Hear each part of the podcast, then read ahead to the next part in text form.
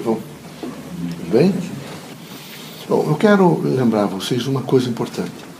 A trajetória da Terra é uma trajetória de aprendizado. A Terra é uma grande escola. Vocês nasceram na escolaridade, aquele choro, o olhar da mãe.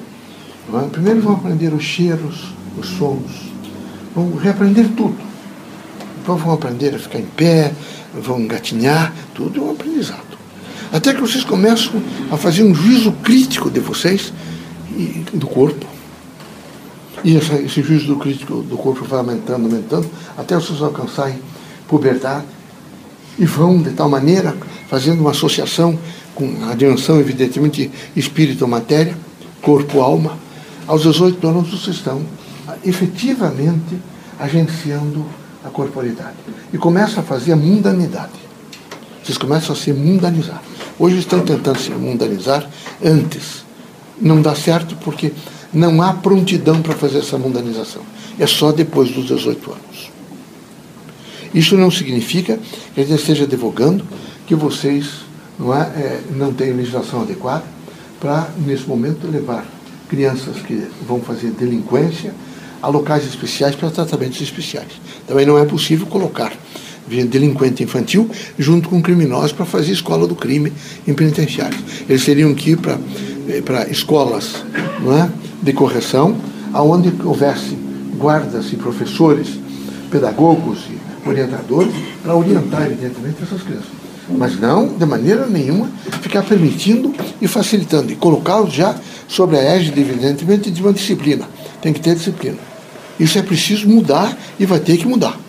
Sob pena, evidentemente, de se criar escola de crime. Do jeito que está, é uma escola de crime. Então terão que mudar isso urgentemente. E que vocês devem acender em vocês um chamado espírito crítico para vocês e não para os outros. Vocês têm que rapidamente fazer uma avaliação do cotidiano de vocês. Eu não estou me transformando. Eu não estou lendo suficientemente. Eu estou com dificuldades de fazer uma integração entre o mundo natural e o cultural. Eu sou a natureza mas eu também sou a cultura. Então eu vou, nesse momento, tentar integrar, integrar esses dois para que eu possa ver o que é que representa a transformação no meu ser. Eu tenho que me transformar. Mas eu vou me transformar na medida em que eu tiver essa consciência de transformação. Isso é como a fé. Não adianta dizer, eu sou, eu tenho fé, eu sou a fé, quando vocês não têm a consciência da fé. O indivíduo precisa ter a consciência da fé, ele tem que lutar. Isso não se alcança assim como um âmbito está passando uma pomba, eu vi a pombinha, eu vi. Não, não é isso, meus amigos. Eu não vi aquele pássaro, não. A fé é uma frequência positiva, permanente, que está sempre num grau interativo com o indivíduo e está sempre alimentando o indivíduo. Permanentemente alimentando. Aconteça o que acontecer, ele está recebendo um fluir do bem, uma, uma força de esperança, uma força de construção. Então é necessário que vocês façam isso é, pautadamente que vocês tenham essa consciência crítica, que vocês procurem, na medida do possível, separar o joio do trigo. Vejo, é difícil, muito difícil. Difícil, vocês têm que estar preparados, que a partir de janeiro começa uma transformação integral no mundo. Integral, meus amigos. Vai começar a mudar todas as coisas. Eles vão reconceituar as coisas menores, as coisas maiores. Isso é lento, gradual, mas vai acontecer. Vocês não têm a menor dúvida. Não é possível continuar assim. De maneira nenhuma. Vocês são pessoas adultas, vocês vejam nesse momento, esses últimos seis meses, o que tem sido mexer em qualquer instituição do país de vocês, para vocês verem o que é a falta de cidadania e a consciência de república, da coisa pública. Todos, todos os, os graus eh, da república, no sentido institucional, todos corruptos uma corrupção sem precedente, uma coisa alarmante, desmoralizante para o mundo. Imagina chegar lá fora que todas as instituições estão desmoralizadas. Não é possível uma coisa dessa. Aqui tem escola, tem universidades, não sei quantas universidades. Aqui tem pessoas de bem, mas de repente, nesses últimos anos, particularmente nessa última, última década, o, o poder constituído ele foi relaxando, porque quando os mais altos escalões da República sofrem, vejam, essa dimensão de não ter uma preocupação com uma construção da nação, todos os outros relaxam. e começa a entrar numa decadência, é a decadência que vocês estão vivendo. É um, é, um extrato da decadência.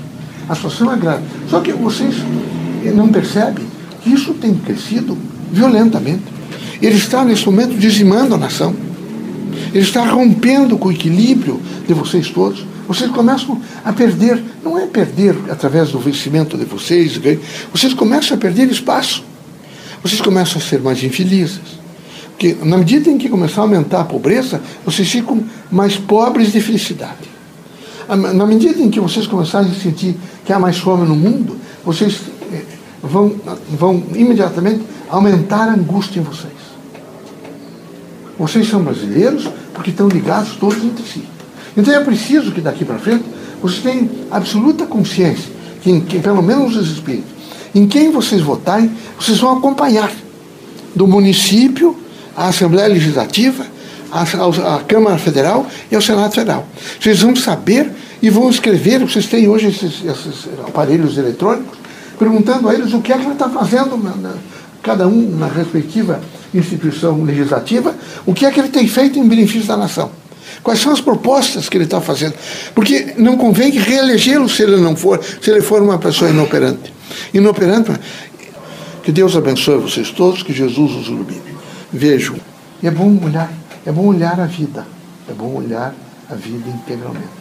Não é olhar, quero só ver coisa boa. Não, é ver todas as coisas que existem no mundo. Não é? E recolhê-las da melhor forma possível, com paciência e espírito público. Tá bom?